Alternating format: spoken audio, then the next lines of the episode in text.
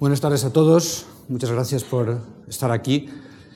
Hoy, al ser el segundo día de un ciclo de cuatro, no tendremos la introducción de Lucía Franco, pero como sé que muchos de ustedes estuvieron aquí el, el primero de ellos, el pasado martes, no lo reiteré, no reiteraremos y tendremos más tiempo para hablar del personaje que nos corresponde hoy, Mies van der Rohe. Mies van der Rohe, que es eh, casi diametralmente opuesto a Frank Lloyd Wright, el que fue el objeto de nuestra charla del, pasado martes. Frank Lloyd Wright, como pudieron ver, era un hombre excesivo, una vida también excesiva, operística, un hombre menudo y sin embargo expansivo, cordial, capaz de producir eh, una empatía que hace que de las 500 casas que llegó a construir, aproximadamente 200 de sus propietarios han escrito libros sobre la experiencia de haber hecho algo con Frank Lloyd Wright. Es decir, que era tan carismático que sus clientes sentían esa necesidad de, de dejar eh, registro de lo que había sido la relación con él, ¿no? Y que efectivamente pues dejó pues, unas obras completas de más de mil páginas, tres volúmenes, eh, 12.000 dibujos, 100.000 cartas. Sea, sus archivos son inagotables, como inagotable era él mismo. Y frente a eso, Mies van der Rohe, 20 años más joven, alemán, como saben, casi su opuesto. Un hombre grande, corpulento, taciturno, que no decía nada, que no escribía apenas nada, que apenas daba entrevistas y cuyo pensamiento incluso lo hemos reconstruido a través del estudio de su biblioteca, de los libros que había leído, las marcas que había dejado en los libros, pero que tenía gala, como saben su lema era menos es más, también expresarse muy poco y comunicarse muy poco. Una vida mucho más aburrida que la de Frank Lloyd Wright, debo decirles.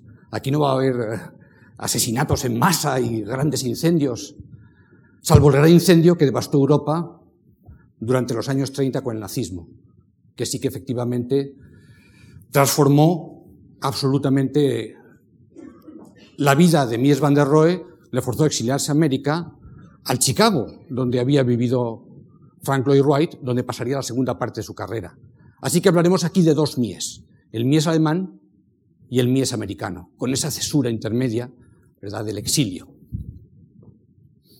Dos personajes también distintos por otras cosas. Por ejemplo, como comentábamos el martes, Frank Lloyd Wright tenía un, fin, una actitud bastante poco rigurosa frente a la técnica, frente a la función.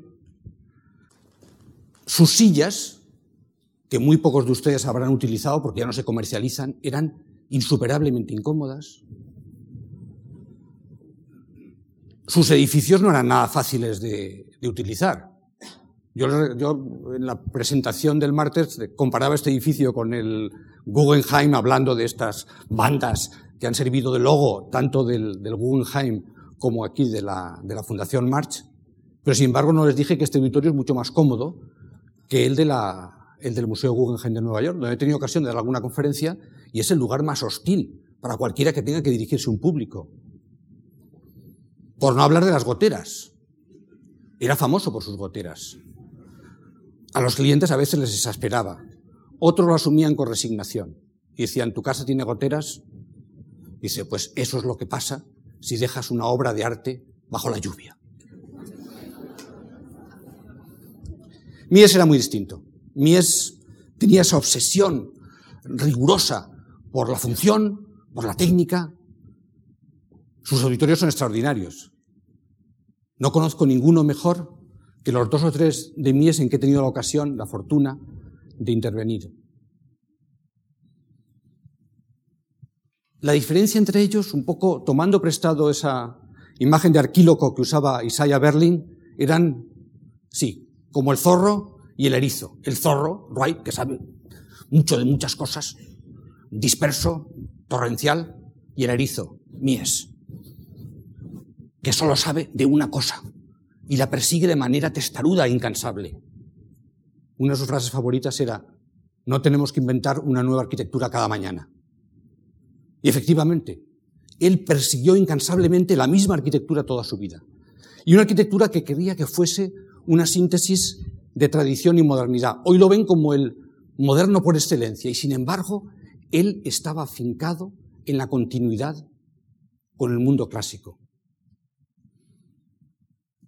Les dije el otro día y les reitero hoy que como los arquitectos pensamos con imágenes, nuestra conversación será también con imágenes. Y la primera es la que tienen ya en la pantalla, que nos va a permitir solicitar que oscurezcan muy rápidamente, y que es el joven Mies delante de su primera casa. En Berlín, para un cliente que sería algo más que un cliente. Alois Riel, un erudito, profesor, lector de Nietzsche, defensor de una especie de realismo neocantiano que quería reconciliar precisamente la tradición y la modernidad, fue al que este joven que venía de Aquisgrán y que un poco como había hecho Wright 20 eh, años antes, que dejó ¿verdad? su lugar de origen para irse a Chicago, que era donde estaban pasando las cosas, a trabajar con los más importantes y finalmente con Sullivan. Pues lo mismo hizo Mies. Se fue a Berlín desde Aquisgrán, que saben que está en el Dreiländereck, en la esquina de los tres países, que es donde se juntan Alemania, Holanda y Bélgica, y se fue a Berlín a los 19 años, porque allí es donde estaban pasando las cosas. Él no tenía mucha formación, era hijo de una familia de canteros, tallistas de lápidas, con su padre había aprendido a tallar lápidas, tenía muy buena formación de dibujo, conocía bien los materiales, pero su formación intelectual era muy escasa. Sin embargo, con Alois Riel, al, al erudito al que le hizo la casa, cambió de vida. De repente se amuebló la cabeza con un mundo que era ajeno al de su infancia y al de su primera adolescencia. En esa casa, que llamaban coloquialmente Klosterli, el pequeño claustro, hacían periódicamente eh, tertulias, en fondo tertulias, en las que estaba la gente más interesante del momento. Y, este joven recién llegado eh, de Aquisgrán, gracias a su inserción en esas tertulias, adquirió un refinamiento que nos permite verle posar ya con un traje bien cortado, orgulloso, delante de esta fachada sobriamente clasicista de su, de su primera casa. Él había estado trabajando primero con Bruno Paul, un... Eh, si domino el asunto, sí, debería pasar. Con Bruno Paul, un arquitecto Biedermeier, crítico del barroquismo de la Alemania guillermina, que hacía una arquitectura clásica pero depurada, sin grandes alaracas, desnuda de detalles. Y esa influencia de Bruno Paul está presente en esta casa primera, que es la que hizo para Riel, en que ven, digamos, que tiene una monumentalidad en sordina, un poco, poco mm, propia, ¿verdad? Pues para una casa tan pequeñita, ¿no? y con este muro de contención de tierras que se prolonga en el paisaje, dándole una singularidad que luego nos hará recordar las obras posteriores de Mies. Cuando lleguemos a ellas, les recordaré, les pediré que recuerden esta imagen. Pero poco después de trabajar con Bruno Paul, entró en el gran despacho de Berlín, el de Peter Behrens. Y digo lo mismo que Wright había entrado a trabajar con Sullivan. Y de Bernes aprendió casi todo. Claro, cuando estaba en el despacho de Bernes, ya la propia obra de Bernes se contaminaba por las ideas de este joven aprendiz, que entró de delineante, no tenía formación normal, no había ido a una universidad, a una escuela, no, no, no. Tenía la formación de artes y oficios que traía consigo y después lo que oía en las tertulias del, del pequeño claustro. Fíjense ustedes la semejanza con este crematorio de Berens y la casa que acabamos de ver. En el estudio de Berens había dos, dos, dos ramas. Una, la de los arquitectos más orientados hacia la técnica, que hacían fábricas, que hacían edificios de carácter funcional, y otra los más artistas, como era el caso de Mies van der Rohe, que se ocupaban de las casas y de la parte monumental de la oficina. Entonces, él hizo en la oficina de Berens esta casa de, Riel y hizo también eh, este proyecto importante que es el monumento a Bismarck, que no llegó a realizarse, pero que fue importante en la vida de, Mies, donde ya empezó a familiarizarse con algo que estaría presente en toda su vida, que es el deseo de hacer una arquitectura moderna, pero que estuviera enraizada en el clasicismo prusiano de Schinkel, al que, con el que tantas semejanzas tiene esta, esta imagen de ese proyecto para, el, para el, el, monumento a Bismarck que no llegó a realizarse y que tiene un eco de las obras de Schinkel de la misma época. Y ven que esa forma de, de, este clasicismo desnudo sobre la topografía, pues algo de referencias tiene a una obra 100 años anterior del propio Schinkel. Así que quiso hacer arquitectura moderna, pero enraizada en la convención. Y su gran oportunidad llegó con esta casa, que era algo más que una casa. Era un palacio, como ven, para una familia enormemente poderosa de Holanda, los Kröller-Müller, coleccionistas de arte, que le pidieron a, a, que era el gran arquitecto del momento, que les hiciera la casa. Cayó en manos de Mies, porque él llevaba los encargos residenciales del estudio, y entonces les propuso una casa que pueden ver aquí en dos manifestaciones distintas. Primero en esa exquisita acuarela y después en la imagen inferior, que es una maqueta a escala 1-1 que hicieron con madera y con lonas en el sitio donde iba a realizarse para comprobar hasta qué punto funcionaba o no. Los Müller eran un cliente muy importante, pero al mismo tiempo difícil. La señora Müller era indecisa, eh, siempre consultaba a muchos, no acababa de decidirse, pero sí tuvo claro que el proyecto inicial que hizo Mies bajo la supervisión de Berens no le gustaba. Y a este joven que venía a la oficina de Berlín a hablar con ellos en Holanda, le gustaba cada vez más. Así que empezó a sugerir a Mies la idea de que por qué no dejaba el estudio de Berens y les hacía la villa. Berens también empezó a sospechar que aquel joven iba a levantarle el encargo, cosa que al final ocurrió. En el año 1912, Mies tuvo que dejar la oficina de Berens, pero con un encargo bajo el brazo que era la Villa Kroller-Müller, que había iniciado bajo en fin, los auspicios de su mentor, pero que le permitía tener un despacho independiente. Nunca llegaría a hacerla. La señora Kroller-Müller, indecisa como siempre, se la atribuyó a otro, a otro arquitecto, a Berlage, un holandés, y ustedes creen que la hizo Berlage, pues tampoco la hizo Berlage, porque cambió de nueva opinión y finalmente acabó construyéndola un belga, Van de Velde. Todos nombres que hemos mencionado en la conferencia de Wright porque estaban presentes en el humus eh, de aquel momento de renovación de las vanguardias en Europa. Pero para mí fue muy importante. Este proyecto fue importantísimo. Pueden verlo aquí, por ejemplo. Eh, esta es una imagen un poco desde el aire de la maqueta que hizo y tiene cierta familiaridad con la casa que por entonces se diseñó para sí mismo, donde hay una serie de piezas que acaban de componer con el paisaje unos rectángulos maclados, unas, lo que podríamos definir como un clasicismo, pero desnudo, despojado de, de adornos, ¿no? Claro, si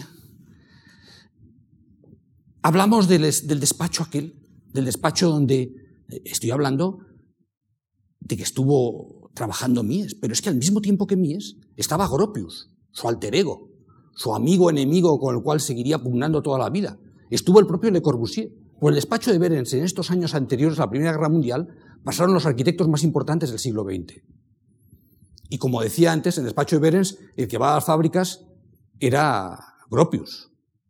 Gropius, que había escrito libros sobre las fábricas, se había inspirado en, en, América, en las fábricas que hacía entonces eh, Albert Kahn, eh, como esta que hizo para la, para la Ford, e intentó, digamos, fusionar esa fascinación con América con lo que entonces estaban pugnando por expresar en Alemania.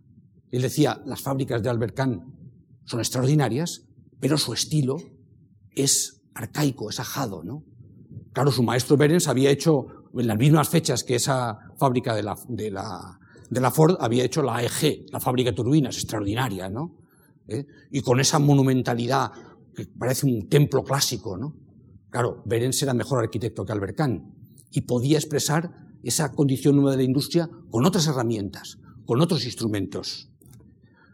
Traigo todo esto a colación porque Gropius luego haría muchas fábricas, haría la Fagus, eh, muy famosa, donde ya el vidrio y el metal se convierten en el elemento conductor de todo, y el, la propia, en fin, eh, pabellón del, del en Colonia, donde la nueva arquitectura empezaba a gestarse. Pues bien, este Gropius y este Mies, que compartían asiento casi en despacho de Berens, tendrían luego una trayectoria extraordinariamente interesante que luego acabaremos viendo. Se miraban con refilón. Mies lo despreciaba porque Gropius no dibujaba bien, no tenía talento artístico. Sin embargo, Gropius, que era, en fin, de ascendencia aristocrática, lo veía como un hombre de provincias, inculto y, y además excesivamente clásico. No había conseguido comprender que la nueva arquitectura tenía que tener esa imaginería industrial, que tenía que tener aspecto de máquina. Mies, sin embargo, estaba tan enamorado del proyecto que había hecho por la Kroller Müller que siete años después, cuando se organizó una exposición de artistas independientes, del cual el comisario era Gropius, y le dijeron, preséntanos un proyecto para que expongamos. Les dio la Kroller Müller. Y Gropius, indignado, dijo, pero ¿cómo voy a exponer esto junto a los demás? Si este no es un proyecto moderno, si este proyecto no está en sintonía con lo que estamos buscando. Mies tenía un camino distinto, un camino de reconciliar la modernidad mecánica con esa tradición clásica que llevaba inscrita, ¿verdad?, pues en su formación de artes y oficios y en su fascinación con otro arquitecto, el holandés Berlage, que despreciaba también aquella modernidad que no estuviera basada en la construcción. En todo caso, fue el propio Berlage o luego Neutra los que trajeron el Evangelio de América a la Europa de entonces. Y hay este camino ida y vuelta entre esos dos polos de creación, esencialmente Berlín y Chicago, que alimenta las primeras décadas del siglo. Como comentábamos el martes, el viaje de Mies van der Rohe a Berlín, Alemania, para hacer luego un Portfolio, cambió en buena medida la, arquitectura europea. Todavía Mies, muchos años después, recordaría la exposición que, hizo, que se hizo en 1911 de Mies en, de, de Frank Lloyd Wright en, en Berlín. Decía, esto cambió mi vida y le transformó en algo distinto, en algo que es lo que vamos a ver aquí. Mies se había casado con una amiga de, los, eh, del dueño de esa primera casa que les mostraba, Ada Brul, una mujer refinada, culta, inteligente, que había tenido incluso de pretendiente anterior a Wolfring, el gran historiador del arte. O sea, que él llegó, eh, estaba, digamos, en los círculos en los que podía captar, digamos, mejor el ambiente intelectual del momento. Después de un breve romance, se casó con ella y, sin embargo, ocurrió, pues claro, pues el gran drama de la Primera Guerra Mundial. Él no llegó a batallar en la guerra, pero sí lo movilizaron, estuvo tres de los cuatro o cinco años de guerra fuera de Berlín, con permisos sucesivos. Durante esta etapa tuvo sus tres hijas y al volver, al acabar la guerra en el año 18, el clima en Alemania era dramático, claro, es, es un país derrotado, un país que buscaba entender qué es lo que había ocurrido. Era entonces el país más avanzado del mundo, en lo tecnológico, en lo científico, en lo industrial, en lo militar, y sin embargo había perdido la guerra y para los alemanes fue un trauma extremo, que generó todo tipo de reacciones, eh, de, a veces de misticismo, de búsqueda del pasado gótico de Alemania. El propio Mies, digamos, también modificó su forma de estar en el mundo. Se fue alejando progresivamente de su familia, empezó a vivir solo, como un artista independiente, y a frecuentar los círculos de vanguardia. Poco después, en el año 21, ya se separaría definitivamente de su mujer y de sus tres hijas e iniciaría una vida autónoma que mantendría hasta el fin de sus días. Tuvo otras amantes de las que hablaremos, tuvo relaciones, pero no llegó a formar, no llegó a vivir con nadie más. Vivía siempre solo en un apartamento. Decidió esta soledad, esta especie de autonomía ensimismada y taciturna como su identidad. Y sin embargo, en estos años, en estos años, digamos, de gran efervescencia política, cultural e ideológica, él empezó a frecuentar los círculos de vanguardia, donde le veían como una persona rara, porque vanguardista no parecía que fuese del todo. Pero al mismo tiempo lo veían y lo respetaban como el gran artista que era. Y no solamente empieza a frecuentar los círculos de vanguardia, sobre todo a través de algunos personajes importantes que después de cuando la gente, cuando acabó la guerra en Alemania, muchos de los que habían estado movilizados regresaron a Berlín y entonces se generó ahí un caldo de cultivo en el cual Mies pronto fue unas figuras clave. Esto que ven aquí es la Feria Dada del año 20, donde ya pueden ver a Mies van der Rohe, que está aquí de espaldas, participando en ese mundo creativo de la Alemania posterior a la guerra.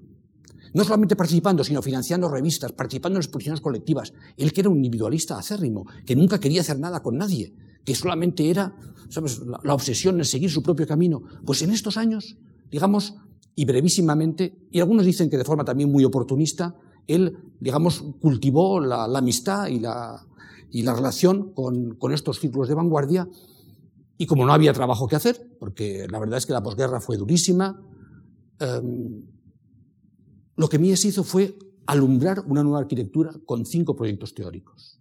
Cuando digo teóricos, quiere decir que nunca llegaron a materializarse, son solamente dibujos. Pero estos cinco proyectos teóricos cambiaron la arquitectura como las casas de Frank Lloyd Wright la habían cambiado 20 años antes.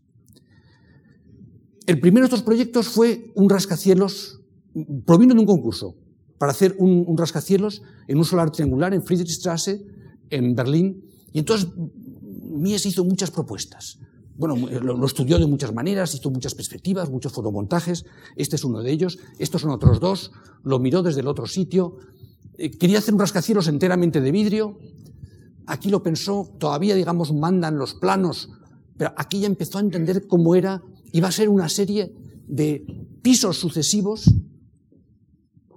al que la forma triangular del solar al final le daba este aire un poco, pues, aguzado de, ángulos expresionistas. Y este esfuerzo creativo lo culminó en el dibujo más importante de su carrera, este. Un carboncillo enorme de rascacielos de vidrio que lo hizo muy grande para publicarlo y que tuviera calidad cuando lo publicara, y que es, digamos, yo creo que la pieza más emocionante de las que expuso el MoMA cuando, en el centenario de su muerte, hizo una exposición conmemorativa. Una exposición un tanto desganada, pero en la cual este carboncillo enorme pensabas, solo por esto merece la pena ver la exposición. Porque efectivamente ese, ese fermento renovación de las vanguardias estaba ya aquí. El otro proyecto, el otro proyecto de rascacielos, porque como digo fueron cinco teóricos, pero dos de ellos de rascacielos, fue el rascacielos de vidrio. En este caso, con una planta, como ven, llena de curvas y que se expresaba así en la maqueta, en el que incluso para enfatizar el contraste con mm, el tejido de las ciudades alemanas, pues aquí modelado en arcilla estaba una ciudad alemana convencional y aquí mostraba cómo podía ser, ¿sabes?, esa nueva arquitectura. Efectivamente, tanto el rascacielos de vidrio como el rascacielos de Friedrichstrasse se percibieron en su momento como proyectos expresionistas. De hecho, em, muchos sintieron que estaban en sintonía con ese momento de renovación. Cuando la Bauhaus se funda en el año 19, Gropius, en su, en su digamos, declaración de intenciones, lo ilustra con este grabado de Feininger en madera, que, expresa con, con, sus agudezas con, esa especie de, ángulos agudos y esos rayos, ese sueño de, un rescate a través del retorno a, la, esencia del ser alemán, ¿sabes? A, ese espíritu gótico ¿eh? que alimentaba esa, arquitectura em, que tantos otros, como Bruno Taut, digamos, mm, evocaron en sus obras. Y el otro elemento, claro, era ya no, digamos, los ángulos agudos y, puntiagudos eh, que recuerdan a las, torres góticas, sino las formas ondulantes, sinuosas. Este es un croquis de Mendelssohn para la, para la torre de Einstein del mismo año, del año 19. Exploraban, digamos, la salida artística a la catástrofe histórica de Alemania con esta voluntad, digamos, de encontrar otras formas. Y la revista que expresaba estas inquietudes, que se llamaba Friedrich eh, Alegre, de de Bruno Taut, ven que él, exponía, digamos, sus propias arquitecturas, que tienen ese aire cristalográfico, ¿no? De, llegó a, dibujar eh, ciudades de vidrio en lo alto de los Alpes, ¿no? Eh, de, sueño, de, otra forma de ser, de otra forma, digamos, de vivir.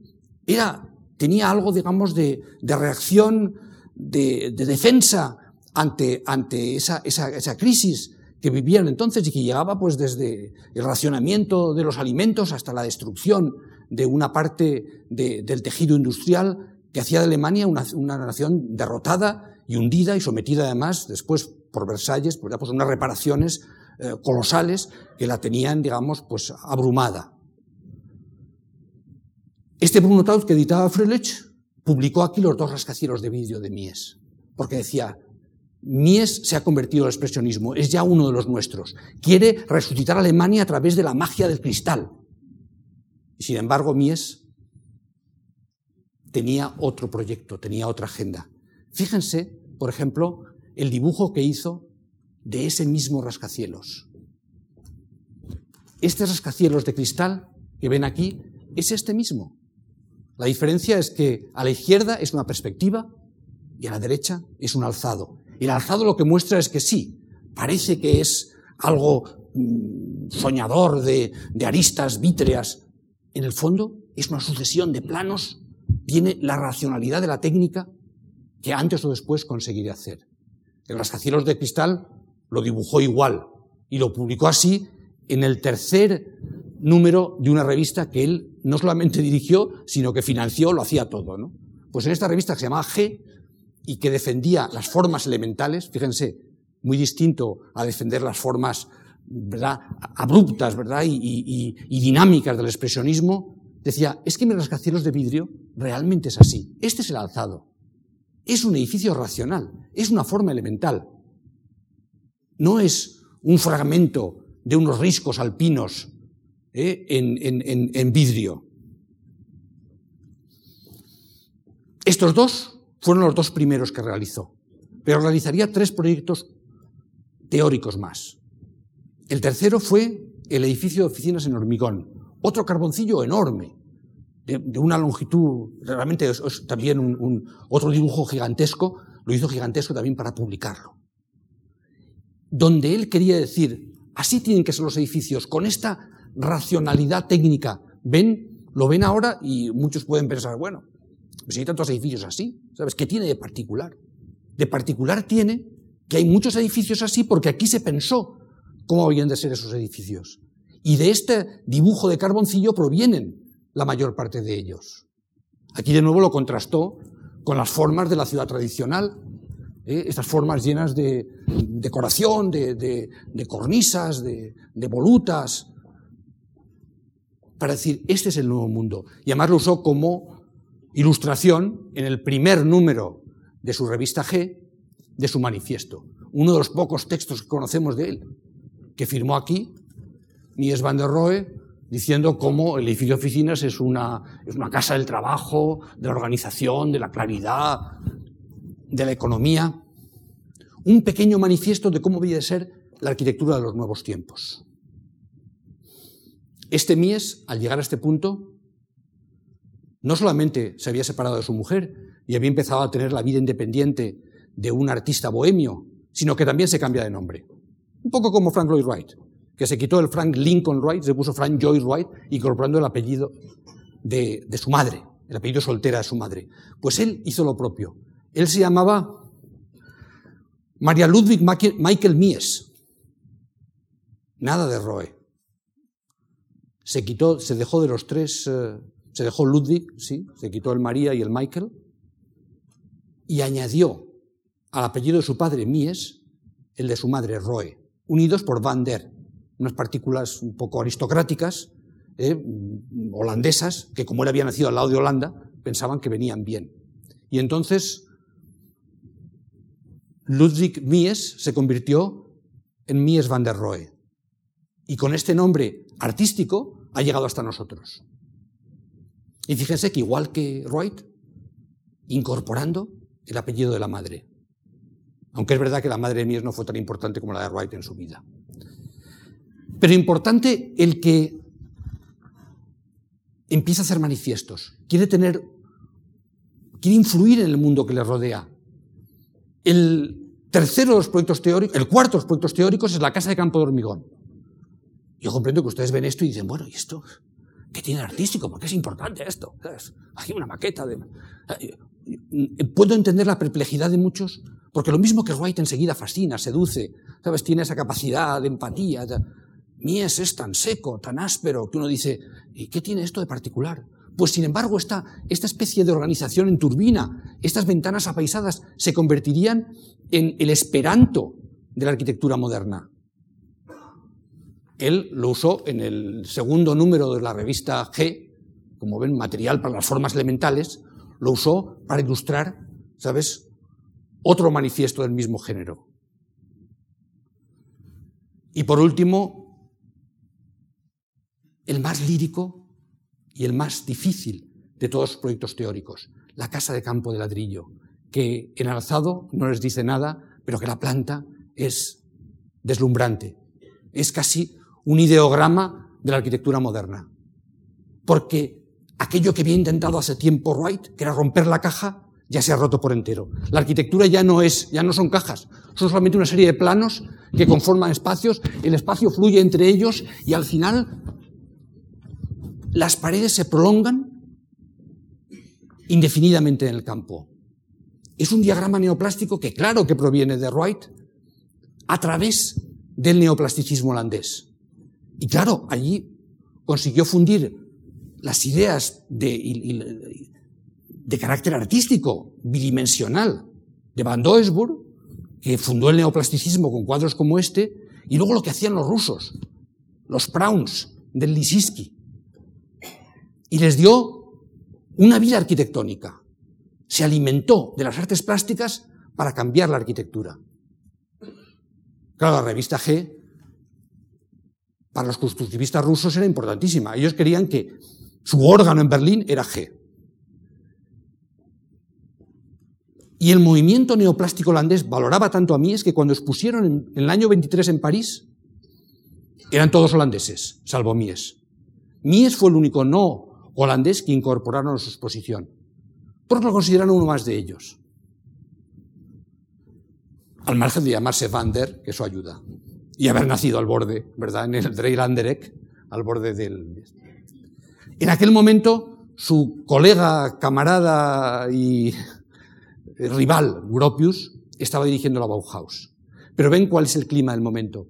Gropius tenía, en la, en la Bauhaus de Weimar, tenía una versión de la lámpara de Rietveld, es decir, que es casi ese manifiesto neoplástico que veíamos el martes, colocado encima.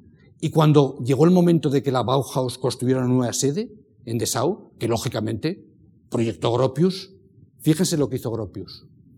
Pues usó la organización en turbina y las bandas horizontales que había hecho ya Mies van der Rohe en la casa de campo de hormigón. Esta maqueta que yo les decía que seguramente no les impresionaba nada.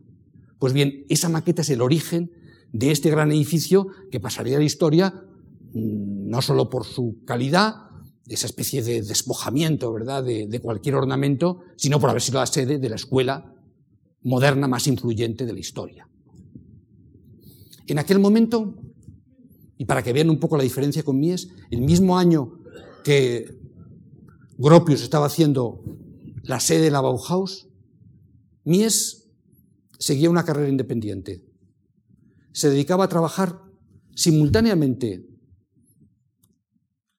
para magnates de gustos artísticos, con casas extraordinarias, y al mismo tiempo, como hombre, digamos, de vinculación de izquierdas que en aquel momento tenía, para proyectos de vivienda social, casas para obreros. Y es muy interesante comparar esa Bauhaus de, Gropius, blanca, ¿sabes? Con sus, eh, ese aspecto un poco náutico, esa, arquitectura que extraía sus ideas, ¿verdad? Pues de los, de los paquebotes, ¿verdad? O de las locomotoras, con la casa Wolf de Mies, que es la primera que realiza tras la larga sequía, ¿verdad? De la, de la guerra y luego la posguerra eh, de penuria, ¿no? Tras muchísimos años sin construir, construye esta casa. Una casa que dicen, ¿y qué tendrá esto de particular para que nos lo pongan? ¿qué tiene de particular?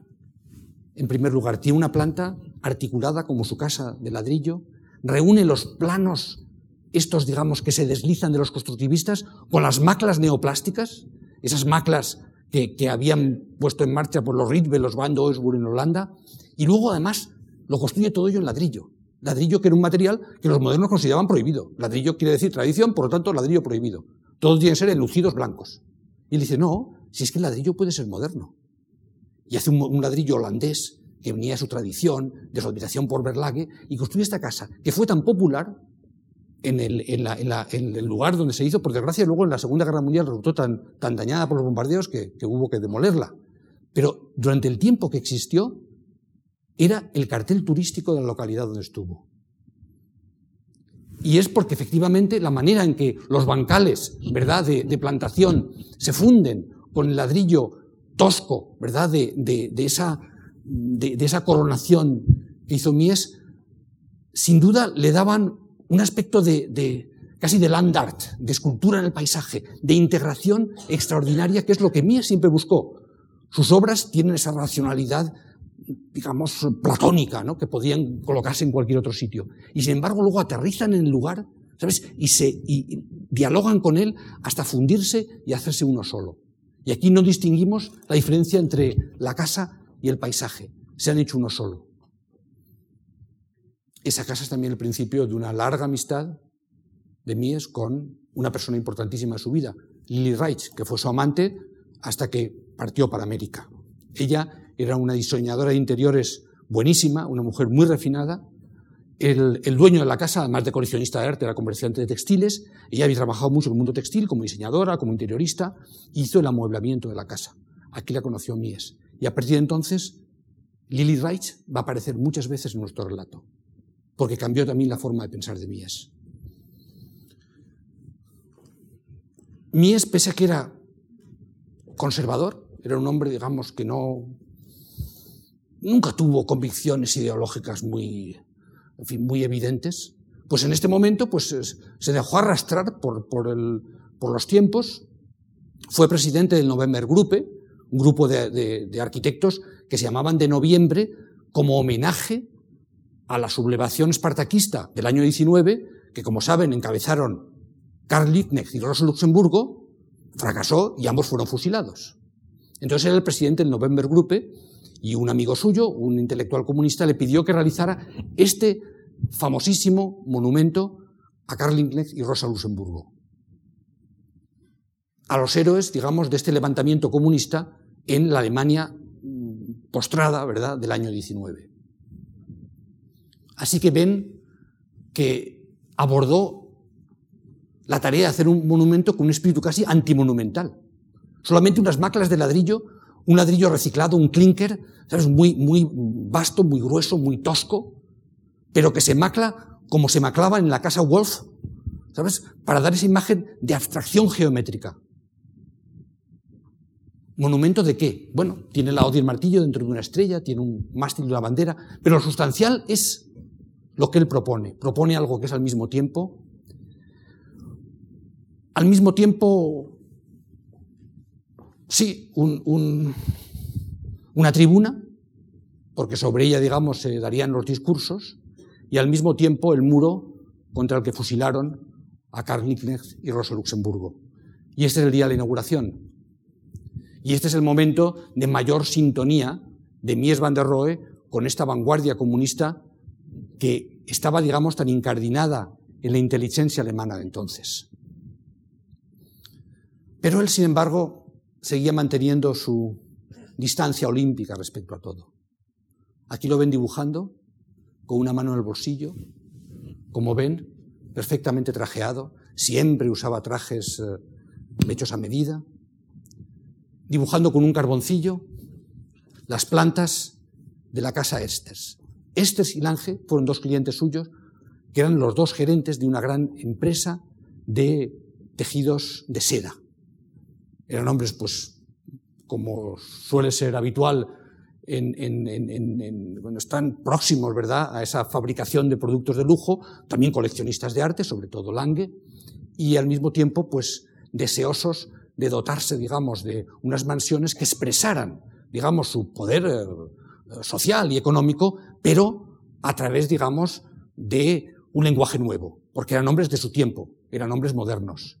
Y entonces aquí está Mies dibujando las plantas, como ven, en horizontal y dibujando los alzados en vertical de la casa, de la casa Esters.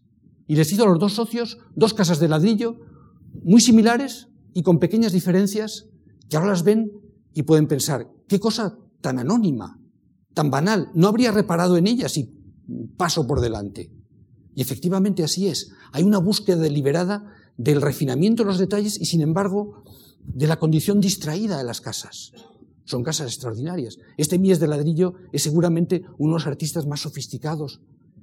tiene unos niveles de acabado mm, que llevan a las lágrimas. Y sin embargo los ven aquí y apenas son nada. Las ventanas apaisadas, la construcción en ladrillo, como digo, a, a lo cual las vanguardias le ponían pegas, ¿verdad? Dos casas cuyo encargo le llegó, como pueden imaginarse, a través de Lily Reich, de su amante entonces, que conocía bien a los dueños de estas, a los gerentes más que dueños, de estas eh, fábrica de tejidos de seda. Pero junto a estas casas para magnates de gustos artísticos, Mies entonces ya era el gran, el gran artista de su generación. Y entonces cuando la Bergbund decidió hacer un barrio modelo, la Weissenhof-Siedlung, dijo, ¿quién puede dirigirlo? Nadie mejor que Mies. Le pidieron a Mies que fuera el director de obra de la Weissenhof-Siedlung en el año 27, que fue seguramente la presentación en sociedad de la vanguardia. Este fue su primer, su primer proyecto. Una maqueta, como ven, digamos, cerámica, en la que recuerda las mismas maclas del monumento a, a Leibniz y Luxemburgo, las mismas maclas de la Casa Wolf, y que produjo la indignación de muchos porque les recordaba, y se dijo en, el clima de Alemania entonces, esto tenía entonces, en fin, peligro, recordaba, decían, un barrio de Jerusalén, con estas cubiertas, estas azoteas, ¿no? Frente a la expresión alemana, ¿verdad?, de los, de los tejados inclinados, ¿no? Lo germánico era el tejado inclinado y una azotea era cosa de gentes del sur. Y cuando se decía Jerusalén, en ese clima antisemita, todavía peor. A fin de cuentas, tanto Gropius, que era el que le hacía el encargo, como Mies, que era el que lo ejecutaba, eran discípulos del que entonces se llamaba de forma despectiva el judío Peter Behrens. Habían trabajado con Behrens y en el mundo de la Alemania entonces, tengan en cuenta que Hitler había publicado ya en el año 25 Mein Kampf, vivos el momento del ascenso del nazismo, eran dos discípulos de un judío, de un judío que había tenido la oficina más importante de Berlín.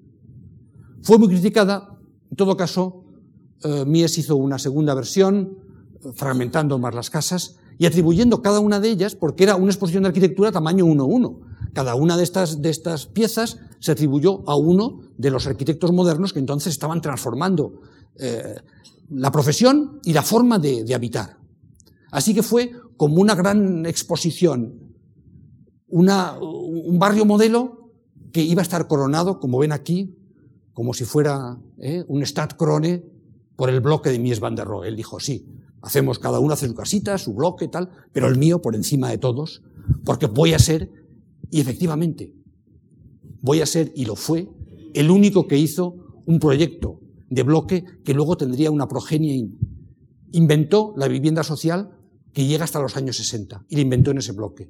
Muchos de los que invitó alrededor, como Le Corbusier, hicieron sus cosas, sus eh, pinitos artísticos, eh, todos ellos con, pues, lógico, con cubierta plana, con aspecto náutico, pero ninguno consiguió esa progenie. Esta es la imagen de, la Weissenhof-Siedlung. Claro, Weissenhof, Weissen porque era blanca, era la colonia blanca, y aquí tienen el bloque de Mies coronando el conjunto. Y aquí, en esta foto famosa, Mies a la derecha y Le Corbusier con su bombín ¿verdad? y su pipa, a la izquierda, en el año 27, visitando las obras de la Weissenhof. Los dos más grandes arquitectos del momento, que los dos habían trabajado el mismo año para Peter Behrens, participando en esta gran operación de mostrar al mundo cómo iba a ser la nueva arquitectura, pero ya no con proyectos, no ya con dibujos, con edificios construidos que todo el mundo pudiera visitar. Claro, años más tarde, esta postal, ya hecha en época nazi, ¿verdad? Pues nos ilustra de las críticas que entonces hicieron. Lo veían, digamos, como un lugar meridional, ¿eh? una, eh, una casba del norte de África. ¿eh? Y por tanto lo veían como enemigo de lo germánico, enemigo de la nación. Estaba entonces, como es lógico, el panorama político ideológico muy, muy polarizado.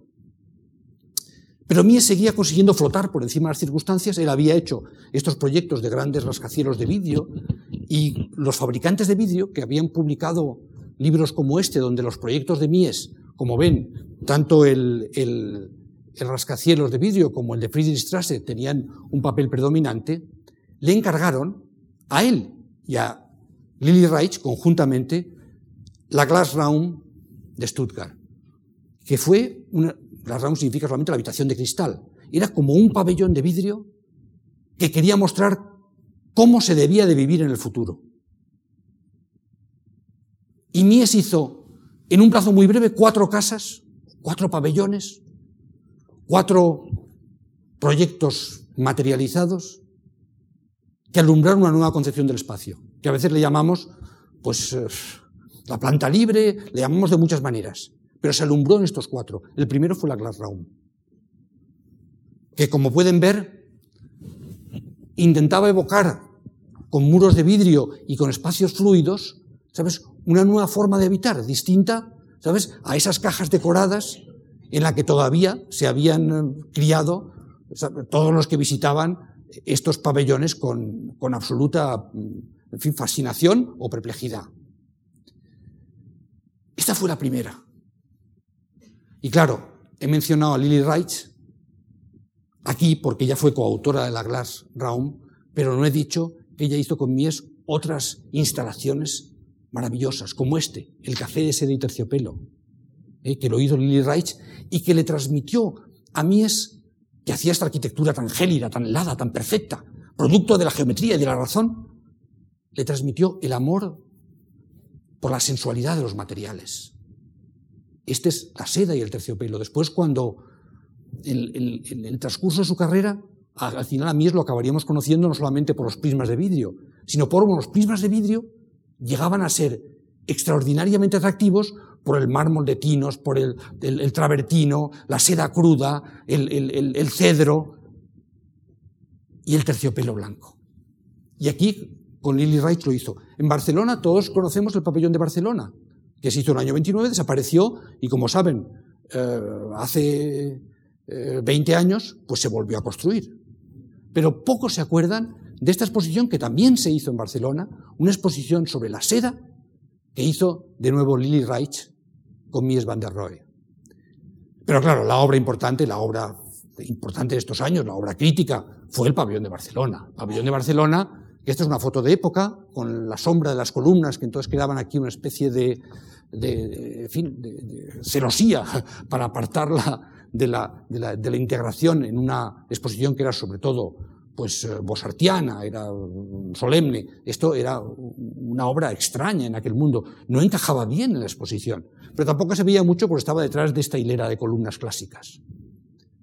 La obra, claro, hoy la consideramos una de las obras claves del siglo XX.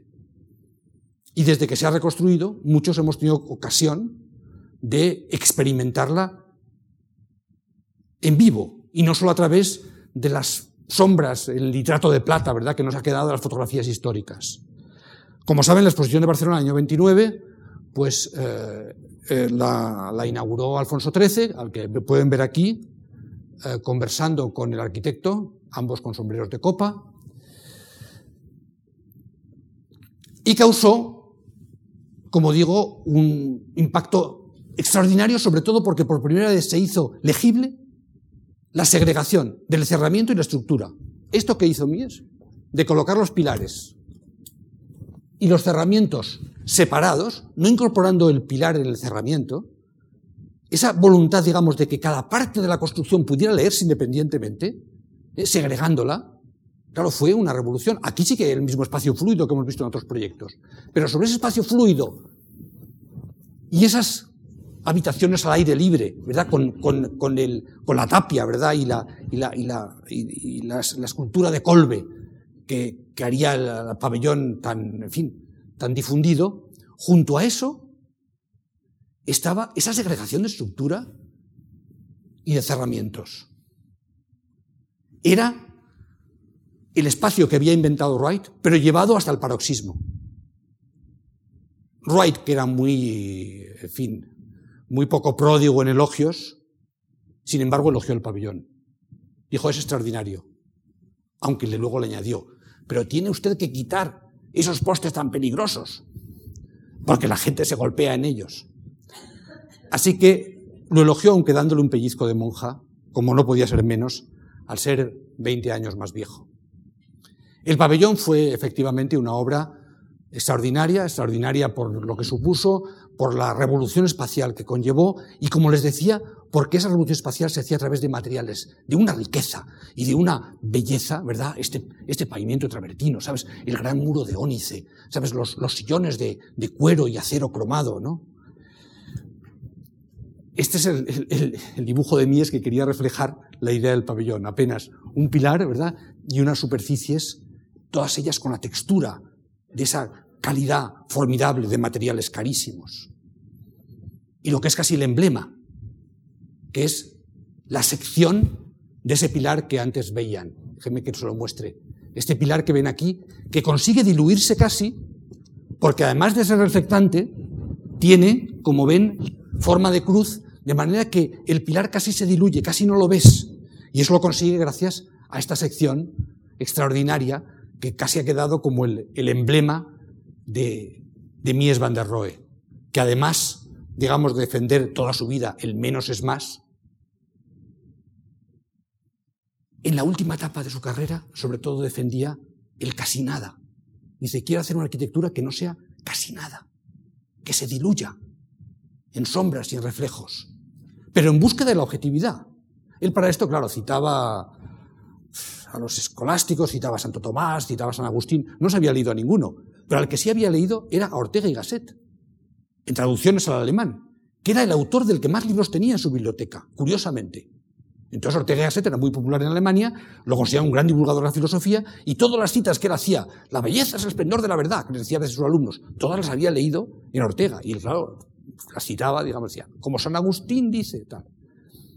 Pero efectivamente había una voluntad digamos, de depuración extrema, que prolongó en otros dos edificios más muy parecidos. Uno es la Casa Tugendhat en, uh, en, en, Brno, en, en, Checoslovaquia, que una casa para unos uh, grandes propietarios, que, que, ya el pabellón tenía voluntad de ser casi doméstico, o sea, se podría habitar en forma de casa. Y esta ya era una casa de verdad. ¿eh? Como ven, con unas ideas muy similares, los pilares por un lado, los cerramientos por otro, y hay esa segregación de lo que pueden ser los pilares, ¿no? Y luego los elementos de cerramiento, siempre con el detalle, como pueden ver, de la escultura. Este es el mismo busto de Lemke, un amigo suyo, que habíamos visto en la Glass, Room, Round, ¿no? Y lo mismo que había una escultura de Colbe, ¿sabes?, en el, en el, el pabellón de Barcelona, porque los espacios de Mies son tan gélidos, ¿sabes?, pese a la calidad de los materiales, son tan escuetos, tan rigurosos que necesitan el contrapunto de esa figura femenina, ¿sabes? Este busto o, la estatua de Colbe, para que realmente podamos amarlos. Si no, nos abruman, ¿verdad? Con su, con su pureza helada, ¿no? La casa de los Tugendhat, pues eh, se ocupó brevemente, las tormentas de la historia, pues también hicieron que sus propietarios tuvieran que abandonarla, y cuando Checoslovaquia, pues se convirtió en un estado comunista del este de Europa, pues se transformó en una residencia para niños, como ven aquí, con, en fin, con ciertas minusvalías. ¿Por qué? Porque estaba tan acristalada que la vieron, no, esto, esto es un sanatorio, y colocaron allí una residencia para niños. El otro proyecto, el cuarto ya, con el cual acaba, digamos, esta serie extraordinaria creativa de Mies van der Rohe, que para todos los cuales hacía, como pueden ver aquí, eh, muebles, él diseñó muebles, el pabellón de Barcelona han visto ya la silla Barcelona, eh, en fin, que está en los vestíbulos de todos los bancos, ¿no? Hizo también este, este diseño de la silla MR, eh, que es una silla de tubo cromado, ¿verdad? En voladizo, como había hecho también antes Breuer. Pero, además de los muebles, en esta exposición de Berlín hizo un modelo de casa a escala natural para que la gente pudiera ver cómo debe vivirse. Porque claro, el pabellón de Barcelona había desaparecido, había durado solamente unos meses, la casa Tigendat eh, pues eh, estaba en Checoslovaquia y nadie podía verla, era una casa privada, pero él quería explicar cómo debe de vivirse. Y eso lo explicó justamente con esta casa que pueden ver aquí la planta, y la planta no solamente refleja los mismos desarrollos espaciales, ¿verdad?, de segregación de estructura y cerramiento de las demás, sino que además tiene estos muros que se prolongan al infinito como aquella primera casa de campo de ladrillo, cuyo croquis, ¿verdad?, cuyo dibujo decía yo que era uno de los más líricos y hermosos de la arquitectura contemporánea. Este es el interior de esa casa de exposición en Berlín. Este es un interior de la Tugendhat. Y este es un interior del pabellón de Barcelona. Si se los pongo en otro orden, seguro que no los distinguen cuál es cuál. En los tres procuró hacer lo mismo. Generar digamos, este espacio fluido, conformado por planos verticales que nunca se encuentran, que resbalan, y siempre con esa materialidad sensual que había introducido en su obra Lily Reich. La otra persona importantísima en estos años de su vida es un hombre que se llama Hilbersheimer, un urbanista. En el año 24, Hilbersheimer había soñado la ciudad así. Y Mies van der Rohe, cuando tuvo que hacer ciudad, cambió completamente de registro estético. Los pabellones, las casas las hacía con formas fragmentadas que se diluían, que se integraban en el paisaje. En cambio, cuando tenía que trabajar en la Großstadt, en la gran ciudad, usaba las ideas de Hilbersheimer. Efectivamente, durante estos años, años, digamos, de gran complejidad política y además de muy pocas construcciones, él hizo muchos proyectos, en este caso no teóricos, eran concursos, eh, algunas veces ganaba, otras no, no llegó a construir ninguno. Y hay que decir, digamos, melancólicamente que los que ganaron los proyectos tampoco consiguieron hacerlos. Siempre al final se los daban a otro que no había ganado, ¿no? En este caso fueron los almacenes Adam, ¿verdad? En, en Friedrichstrasse, para unos grandes almacenes de una familia judía. Mm, seguramente lo hubiera podido construir, pero ¿qué ocurrió? La Kristallnacht, la noche de, de los cristales rotos. Después del año 33 la familia eh, salió huyendo de Alemania y el proyecto pues, no pudo llevarse a término porque los dueños, al ser judíos, habían tenido que abandonar precipitadamente el país. Otro fue este, un banco en Stuttgart frente a la gran estación de Paul Bonat que ven ahí, que le reprochaba siempre, digamos, su arquitectura inmaterial. Bonat había colaborado con con, en fin, con, los nazis en el programa Autopistas, y él pensaba que esa arquitectura viril y sólida, masculina, gruesa, era más apropiada para expresar el nacionalsocialismo que la de Mies, ¿eh? desnuda y casi diagramática, aunque apta, ¿verdad?, como pueden ver aquí, para luego colgarse con letreros, algo que ahora vemos como normal y que entonces era una innovación, ¿no? el uso de la fachada, digamos, como un gran cartel publicitario. Tampoco tuvo éxito aquí, en Alexanderplatz. Propuso una cosa muy parecida a la de Hilbersheimer. Grandes bloques paralelos, que a ustedes a lo mejor les pueden parecer abominables, pero que es con lo que se ha construido las ciudades europeas después de la Segunda Guerra Mundial. Tampoco aquí lo pudo hacer. El anterior, al final, acabó, no lo hizo el que había ganado, sino Bonaz, el autor de la estación de delante. Esto lo acabó haciendo Peter Behrens. Y este último, que fue un concurso en el mismo solar triangular de Friedrichstrasse, donde había hecho el rascacielos aquel de formas aguzadas, presentó una propuesta pues parecida a, claro, cuando ven esto, muchos de los que me escucharon el martes dirán, ah, esto suena como Mendelssohn. Efectivamente, era un homenaje a Mendelssohn, al Mendelssohn que ha influido en el edificio en el que estamos ahora, de esas bandas horizontales paralelas, como forma de expresar, digamos, el dinamismo de los tiempos. Él le llamó Rote Kreis, el círculo rojo, no tuvo éxito, lo ganó Mendelssohn, ese concurso, pero tampoco se construyó. No lo construyó Mendelssohn, lo hizo otro, ¿no? Así, así que, eh, en fin, muchas decepciones. Y la última, la más triste, la más dramática, porque fue donde él tuvo que hacer de tripas corazón y presentarse al concurso del Reichsbank. Entonces es el año 33, Hitler ya es canciller, y ese mismo Mies van der Rohe, que había sido presidente del November Gruppe, que había, había hecho el monumento, ¿verdad?, a Liebknecht y Luxemburgo, pues decide participar en el concurso para hacer el Reichsbank, para el, ya el régimen nazi. No tiene éxito, pero propone estos bloques ásperos y austeros, donde intenta reunir la, en el fondo, la monumentalidad nazi con el carácter depurado y austero de la nueva arquitectura. Tampoco tuvo éxito, y estos fueron años en los que él realmente vivió de su trabajo como profesor. En el año 30 las cosas habían puesto muy mal. Gropius había tenido que abandonar la dirección de la Bauhaus. Hannes Meyer, que le reemplazó, pues también fue cesado. Y al final el alcalde de Dessau llamó a Mies y le dijo, hágase cargo de esta institución. Mies fue allí, desembarcó. ¿Con quién? Pues con su mano derecha y su mano izquierda. Con Lili Reich y Hilbersheimer. E intentó gobernar aquella casa cada vez más sometida a presiones por doquier, porque se la percibía, digamos, como una institución izquierdista. Y la Alemania nazi pues tenía pocas posibilidades de seguir adelante. Cogieron a Mies, ¿por qué? Porque él tenía fama de ser, al fin de cuentas, un hombre refinado, que hacía casas para millonarios. O sea, al final, pues no lo veían como un bolchevique. Dijeron, a ver si Mies, a través de él, conseguimos salvarla. Durante tres años estuvo director, pero al final, en el año 33, un, una madrugada, los nazis cerraron la escuela y aquí pueden ver a, Lili Reich y a Hilbersheimer dando explicaciones a los alumnos el día del, digamos, de la clausura definitiva de la, de la Bauhaus de Dessau. Y Mies, con Lili Reich, que le mira devotamente, entró en otra etapa de lo que él llamaba la pausa creativa. La pausa creativa era lo que desesperaba a los clientes. Nunca tenía las cosas a tiempo. Decía, no, pero eh, arquitecto, ¿cuándo tendrá? Decía, no, es que tengo que pensarlo más, es la pausa creativa. En este caso fue una pausa creativa histórica, porque duró casi una década, ¿no? Entre una pausa creativa. Aquí está navegando en el Wannsee con Lili Reich y llegó a hacer todavía un último esfuerzo de reconciliarse con los nazis. ¿eh?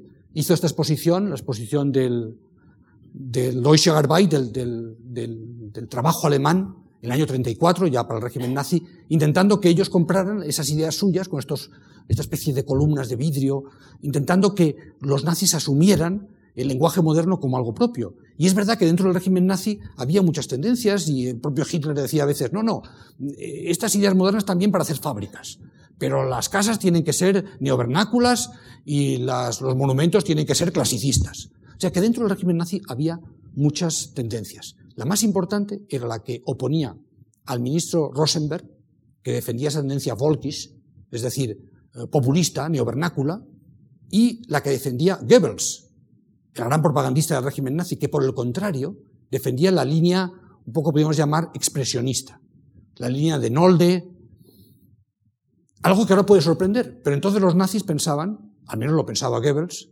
que lo mismo que Mussolini había adoptado el futurismo, que era una ideología de vanguardia y, un, en fin, y unas formas de vanguardia, como, como el arte nacional, ellos podían asumir el expresionismo como el arte nacional del nacionalsocialismo.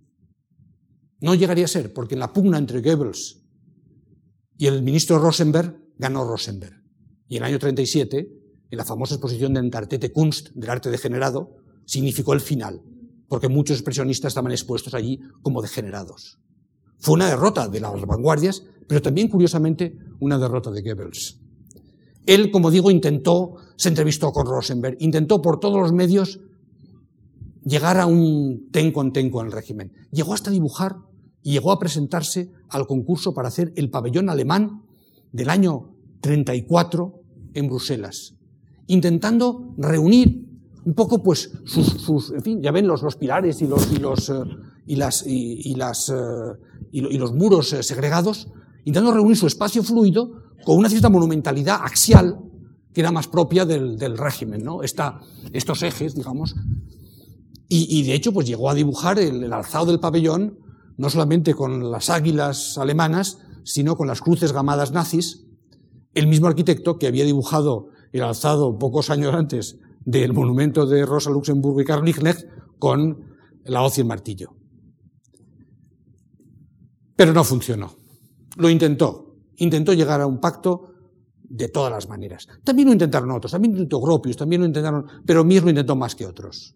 De manera que luego hice Gropius o la mujer de Moholy-Nagy se lo reprochaban mucho. Cuando todos acabaron en el exilio americano, porque al final todos ellos acabaron, salvo algunos que fueron a, Rusia, por ejemplo, como Hannes Meyer, etc., casi todos ellos acabaron en América. Y luego en el exilio americano, pues estos, estos alemanes, ¿verdad?, del exilio, algunos les reprochaban muy ácidamente a Mies haber llegado tan lejos en su deseo de reconciliarse con los nazis hasta el punto de hacer el pabellón de Bruselas. Son años extraordinariamente poco fructíferos.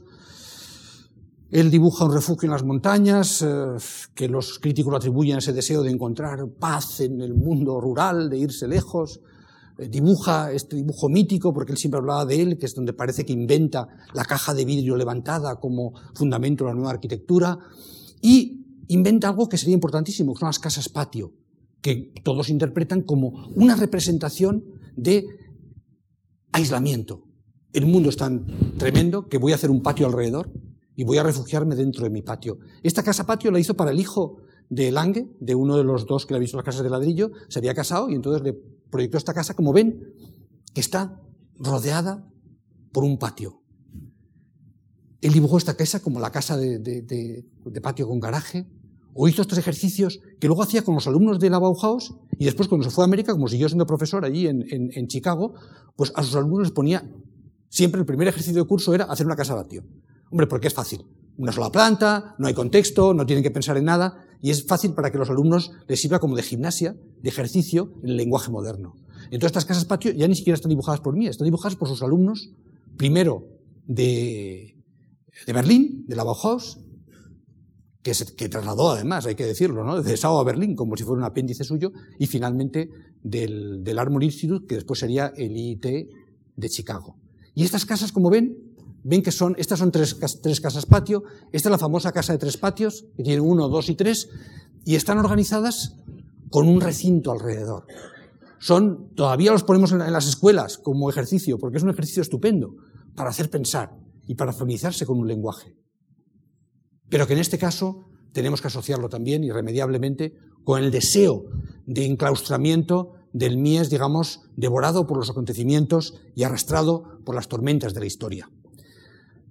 Total, que se va a Estados Unidos. Hace un primer viaje de exploración en el año 37, le encargan una casa, la casa Resor, y es interesante cómo se la encargan, porque se la encargan, la señora Resor era patrona del MoMA, el MoMA era un poco, el Museo de Arte Moderno de Nueva York, era el centro, digamos, de la vanguardia, era el sitio donde, digamos, donde los grandes eh, patronos americanos, Rockefeller, etcétera, invertían, digamos, en tener una institución que estuviera conectada, digamos, con la cultura europea, era muy cosmopolita, pero estaba dividida en dos salas. Alfred Barr, el director, intentó encargarle a Mies la ampliación del MoMA, pero fracasó.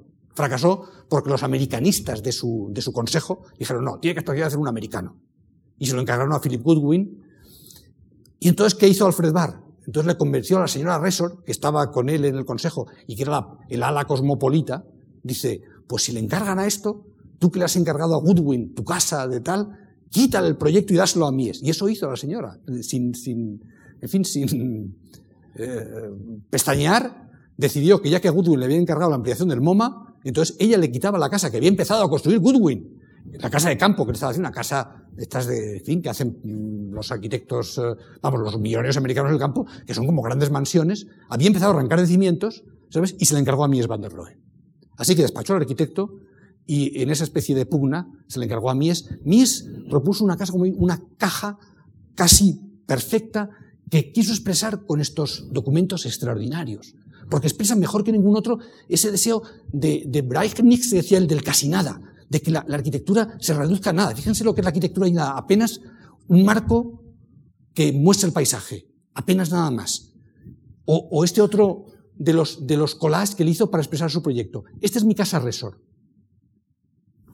Usó nada más que una pantalla, como ven, un cuadro de Klee que él poseía ampliado de escala y luego el paisaje detrás. Un marco, nada más. La arquitectura ha desaparecido, se ha desvanecido.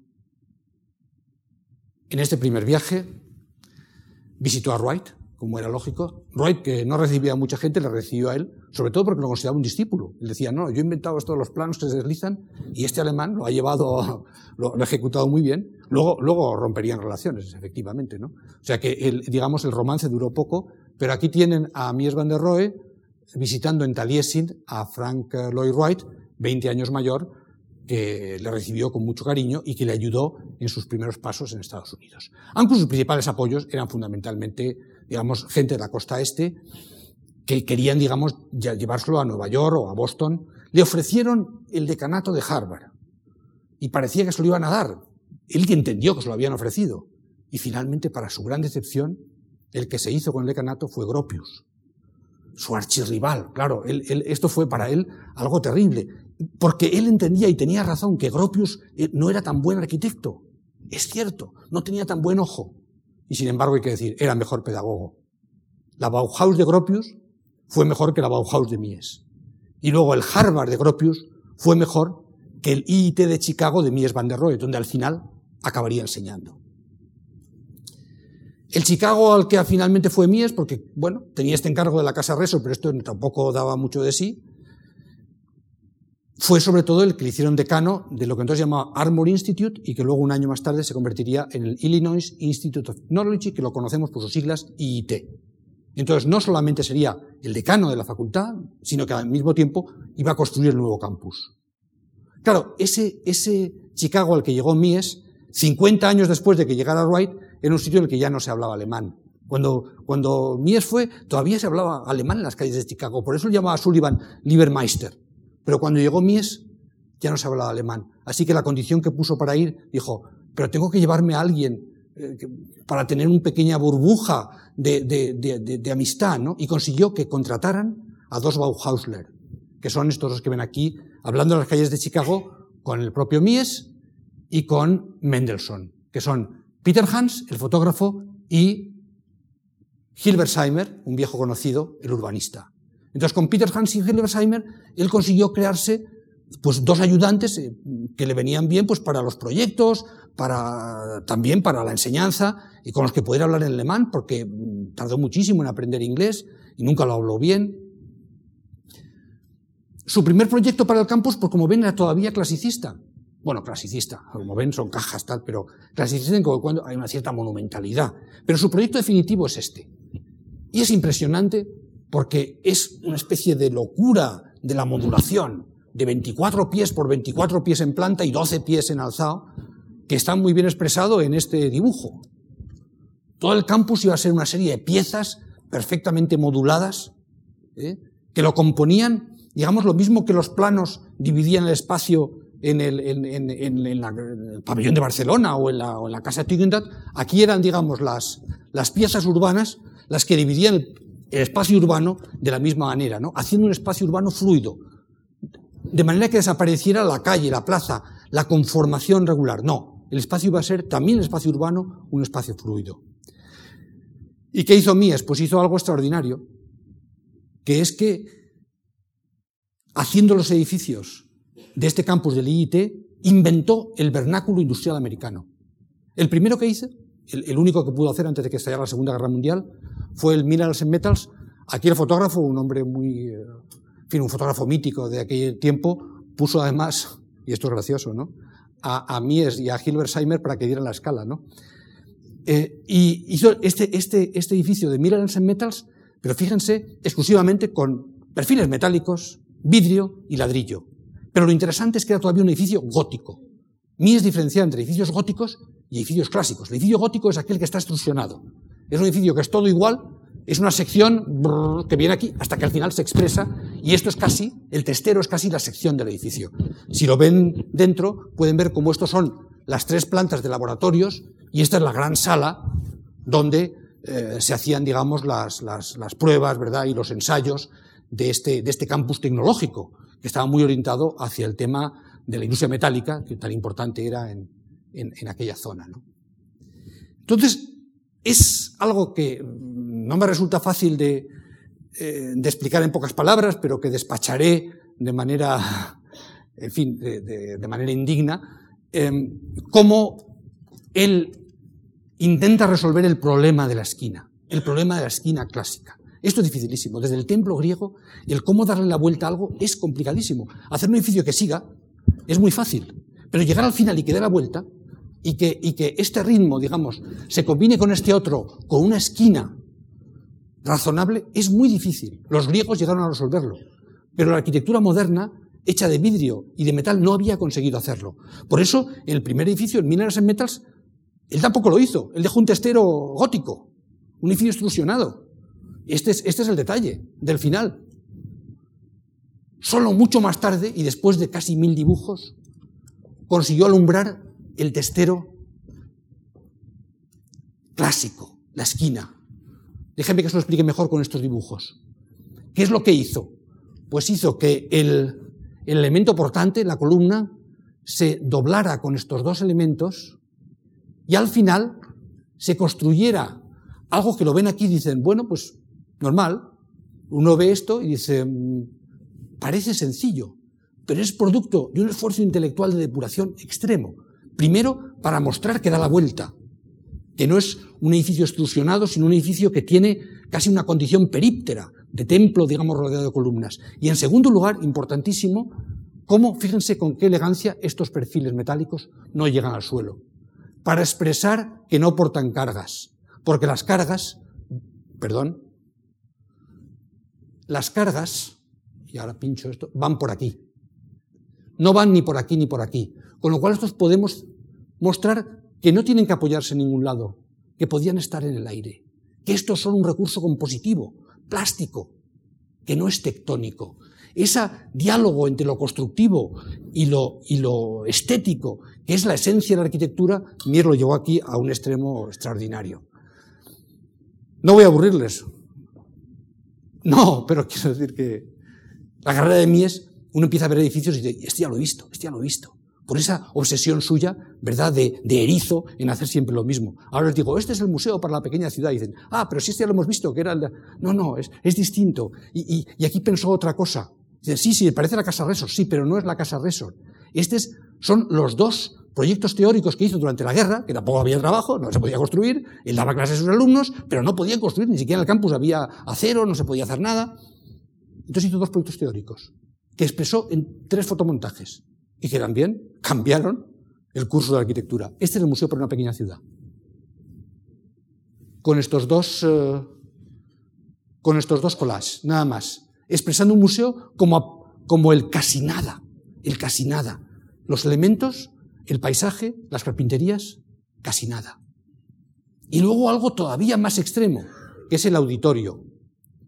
El auditorio lo pensó, él usó una fotografía que había ya de una fábrica de Albert Kahn, del mismo Albert Kahn que había hecho la, fábrica Ford, se acordarán ustedes que le hemos visto cuando Gropius miraba a Albert Kahn para hacer las fábricas en Alemania, pero en este caso una fábrica colosal, con grandes cerchas de 300 pies de luz. ¿Por qué? Porque ahí hacen las fortalezas volantes que, como saben, Roosevelt, cuando todavía no había entrado en guerra, le suministraba ya a los británicos, a Churchill, para defenderse frente al, poderío aéreo alemán en la Segunda Guerra Mundial. Esta fábrica donde se hacían las fortalezas volantes que había hecho eh, que había hecho Albert Kahn, claro, fue un prodigio también de la construcción, por esas luces titánicas, ¿no? Y en esa fábrica él propuso esta imagen de auditorio, que parece que no es nada. Si usted pone, ¿dónde está el auditorio? Bueno, el auditorio es solamente una pequeña pendiente, un techo acústico y unas pantallas. Apenas es nada. Y yo les aseguro que yo he, yo he podido hablar en auditorios de Mies van der Rohe que son así. No tiene estrado. Yo aquí no puedo saltar y pasar por el pasillo. Tengo que dar mucha vuelta y molestar a todo el mundo que está sentado en las escaleras. En los auditorios de Mies no es así. Son efectivamente un plano que se continúa y que consiga al mismo tiempo que todo el mundo vea y que exista esa comunión entre el que habla y los que escuchan, huyendo, digamos, de esta especie de defensa del estrado. Y eso lo pensó aquí y lo construyó luego muchas veces. Parece mentira, que apenas nada, y, durante cuatro años solamente produjo tres collages. En ese tiempo, Frank Lloyd Wright habría hecho 400 dibujos. No, él hizo tres. Pero pensó muchísimo. Una de las cosas por las que era famoso Mies era por ponerse delante de una maqueta delante de un dibujo y estar pensando, a lo mejor durante 20 minutos. 20 minutos parecen poco tiempo, pero ver a alguien 20 minutos sin nada más que mirar, puedo asegurarles que parece una eternidad. solamente para juzgar una proporción, para pensar cómo podía refinar un poco más un elemento, siempre en búsqueda de la objetividad, porque él quería no ser parte de nada, que la arquitectura hablara por sí misma, que tuviera una lógica racional, que no fuera el producto de la subjetividad del arquitecto que la hace. En el año 47, su gran defensor, que era Philip Johnson, hizo una exposición en el MoMA. Y esta exposición, evidentemente, le consagró en Estados Unidos.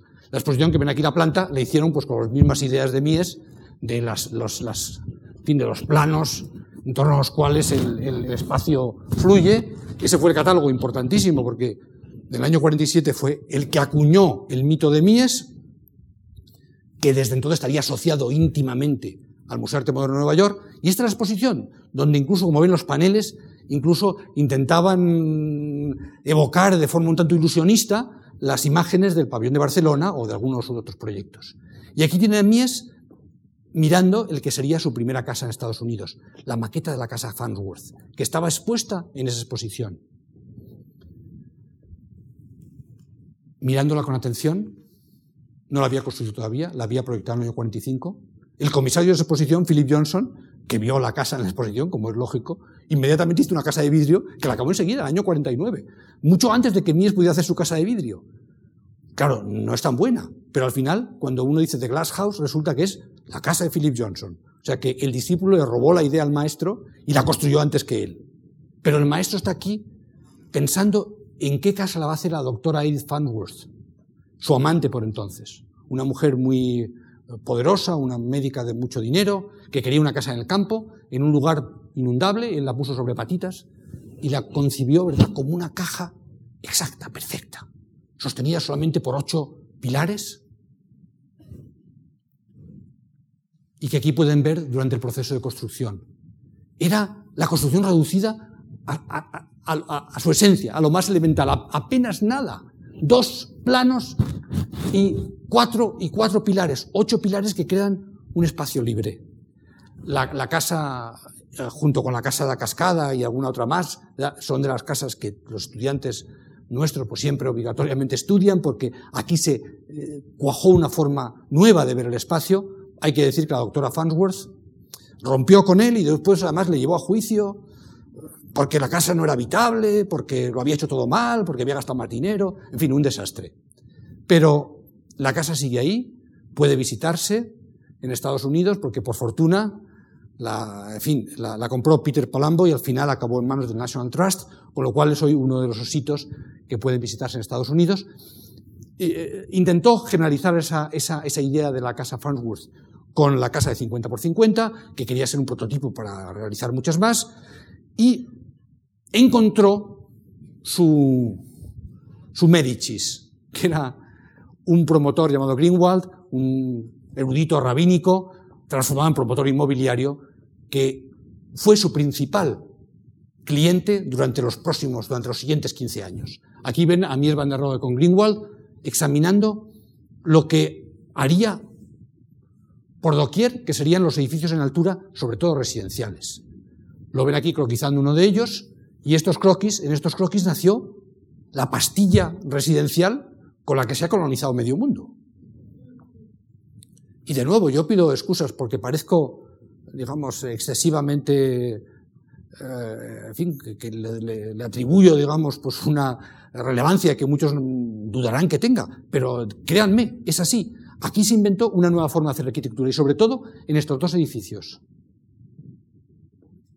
Los edificios de apartamentos de Lakeshore Drive, 860 y 880, fueron donde el edificio con malla metálica ¿eh? y un espacio homogéneo, universal, repetible, se inventó. Así se terminaron. Ahora dicen, pero si como este edificio he visto 50, es verdad, es verdad. Pero aquí lo ponemos porque fue la primera vez que se pensó y se construyó. Con esa estructura que amaba Mies de tres vanos por cinco, cada uno de ellos, y con algo que es muy significativo. Y es que, ¿qué es lo que había hecho? Simplemente poner una casa Farnsworth encima de otra. Este es el interior del Lakeshore Drive y este es el interior de la Farnsworth. Ese espacio, esa caja de vidrio la Farnsworth, simplemente la apiló para crear una nueva forma de habitar, que eran las cajas de vidrio superpuestas y eso sí, exquisitamente detalladas. Aquí lo ven apoyado en la ventana con su, en fin, sus, inseparables habanos. La segunda ah, parte de esa promoción, y aquí que me disculpen los que no son arquitectos porque esto es más difícil de entender, pero él modificó en 900 Promontory, él cambió, digamos, el, cerramiento que tenían las originales, que tenían un problema de modularidad al final, porque las ventanas al llegar a la estructura tenían que ser al final más cortas y las puso por delante de manera que las ventanas no fueran a la, la cara exterior de la estructura, sino a su eje. Cambió también del acero al aluminio y consiguió con eso crear algo todavía más homogéneo, que son estas torres. Aquí todavía, como ven, se perciben las líneas más gruesas de la estructura, de los pilares portantes. Aquí ya no se percibe nada. El muro cortina es una cortina de verdad. Va por delante, tiene mejor comportamiento térmico, pueden alojarse instalaciones delante y además es completamente anónimo. Ya no sabemos si detrás hay tres vanos o trescientos. No lo sabemos. Es solo una cortina colgada delante del edificio. Y de estos han nacido tantos. Él luego haría tantísimos. He puesto solo algunos. Este que lo hizo con Hilbersheimer en Detroit. Lafayette Park, porque es muy característico. Antes han visto la imagen de, la, de, de, de. Bueno, pues con Mies llegó a construirlo. Llegó a construirlo en esta promoción modélica también promovida por Greenwald, que por desgracia falleció en un accidente aéreo en el año 59 y con él pues acabó, digamos, la, la carrera de Mies en ese territorio de la promoción residencial. Pero mientras tanto seguía construyendo en el campus de IT y con algo que era extraordinario, es decir, con esta gramática no solamente vale para hacer edificios docentes, para hacer laboratorios, para hacer talleres, vale también para hacer edificios tan modestos como una central térmica o edificios tan simbólicos como una capilla. La misma gramática constructiva se empleaba para los talleres, para la central térmica, para la capilla, esta voluntad de usar un lenguaje que valiera para todo. Eso, en su momento, claro, era subversivo, era... Exhalló también las grandes luces, como en el edificio de Mensa, y sobre todo el que él entendía que podía ser su, su culminación allí, la Escuela de Arquitectura, de la que él era decano, pues hizo en Crown Hall el edificio más importante. Con ocho pilares, lo mismo que la Casa Farnworth, pero ya con otra dimensión, otras luces. Aquí lo ven posando con la maqueta de la Escuela de Arquitectura, orgulloso porque iba a ser su obra más monumental y solemne del campus.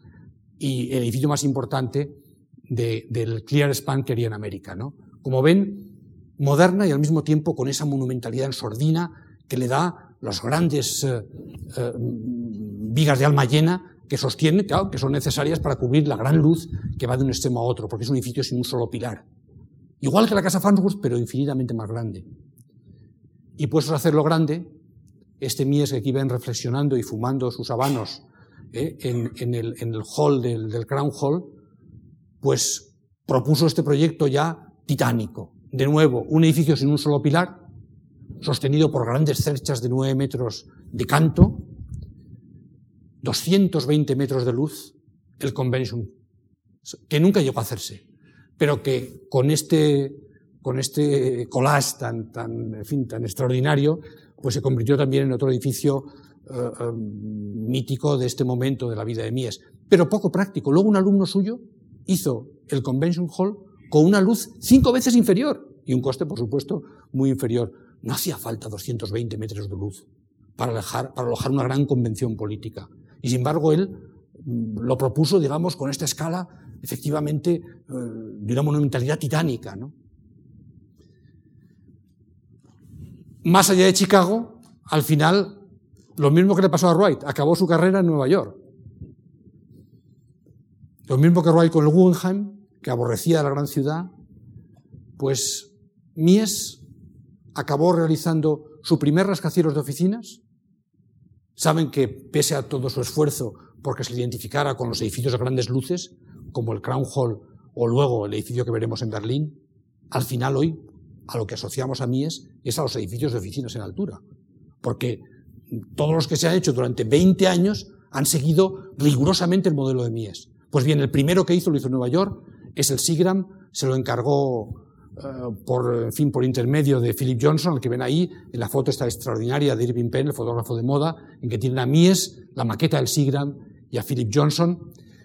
Y efectivamente el Sigram es, ¿qué? Nada, un edificio de oficinas con un muro cortina, pero un muro cortina de bronce, unas proporciones exquisitas, y el modelo para los edificios de oficinas que se harían a partir de entonces.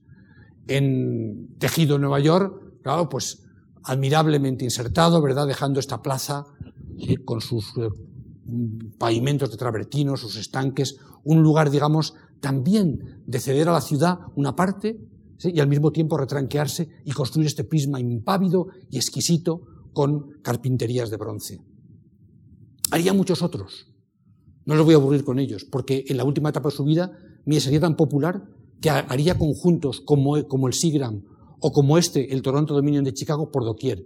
Pero traigo este solamente como ejemplo, solamente para que vean cómo eran. Como este hizo decenas por toda América y por Canadá. Llegó hasta proyectar uno en Londres, que finalmente no se haría.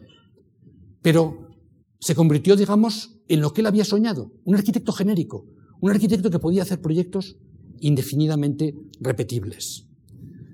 Pero, claro, él soñaba, soñaba con, con el clear span, como ellos decían, ¿sabes? con el edificio de grandes luces.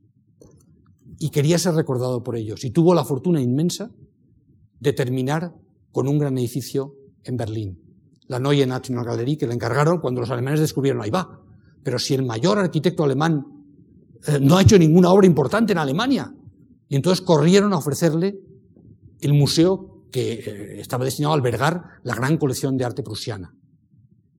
Mies estaba enfermo, artrítico, iba en silla de ruedas, pero no pudo dejar de ir a Berlín para asistir al levantamiento de los grandes, de la gran cubierta que se iba a sostener sobre ocho pilares. Entonces ven en esta secuencia cómo la cubierta llegó a su lugar y al final construyó lo que hoy pueden visitar en Berlín, en el Kulturforum, delante de la Philharmonie de Scharun y enfrentada polémicamente él, el que era, digamos, el testamento de una carrera, el testamento de una vida que quiso ser clásico siendo moderno a la vez y que consiguió hacer edificios monumentales sin renunciar a la expresión de la técnica que ofrecían el acero y el vidrio. Dentro, como ven, las ideas suyas sobre los planos que flotan, eh, pues materializan el, espacio interior del, de la National Gallery de una manera que no pudo hacer en ningún otro edificio. Y finalmente queda con ese gran techo, ¿verdad?, de casetones que expresan la lógica estructural como un edificio enormemente contemporáneo y al mismo tiempo enteramente clásico. Un homenaje final al Schinkel que había admirado siempre. ¿eh? al Schinkel, el gran arquitecto neoclásico del siglo XIX, cuya obsesión, en el caso de Mies, era evocarlo con las técnicas modernas. Y aquí nos vamos a despedir de él. Nos vamos a despedir de él en, su apartamento. Él jamás vivió en una casa moderna. Siempre vivía en apartamentos como este, ¿sabes? Con sus, eh, con sus molduras, sus cornisas. Y siempre solo. Además de la doctora Farnsworth, él tuvo un, fin, un amante en los últimos años de su vida, Laura Marx, una escultora divorciada, pero nunca llegaron a vivir juntos. Hacían algún viaje de vacaciones, él vivía siempre solo, en su apartamento, y ahí lo ven, siempre exquisitamente trajeado, con el pañuelo en el bolsillo, ¿eh? el habano, seguramente dos martinis en el estómago, sentado sobre una silla MR que él había diseñado 40 años antes. Y tengo que despedirle, tengo que despedirle aquí, tengo que despedirle en las gradas de Pidauro porque al final, Mies van der Rohe fue un gran clásico. A su muerte, en el año 69, muchos pensaban que había terminado la era de los héroes. Seis semanas antes había muerto Gropius. Cuatro años antes Le Corbusier. Diez años antes Wright. Se había agotado la gran arquitectura moderna. La reacción posmoderna hizo que a Mies a partir de entonces se le borrara de los currículos, se le dejara de enseñar, se le dejara de admirar. Incluso, él decía siempre aquello de menos es más, se acuñó un dicho célebre, mies es menos. habría que esperar a la generación de los nietos para que ese mies recobrara el lustre que le habían hecho perder los hijos, sus hijos profesionales y espirituales. Hoy, 40 años después de su muerte, hemos descubierto lo que es, de verdad, un gigante fascinante y hermético, taciturno, difícil, inaccesible muchas veces, pero enteramente contemporáneo. Porque hoy sabemos que, que sí, que Mies es más. Y eso es todo. Buenas noches. Muchas gracias por atención y por su paciencia. Gracias. Gracias.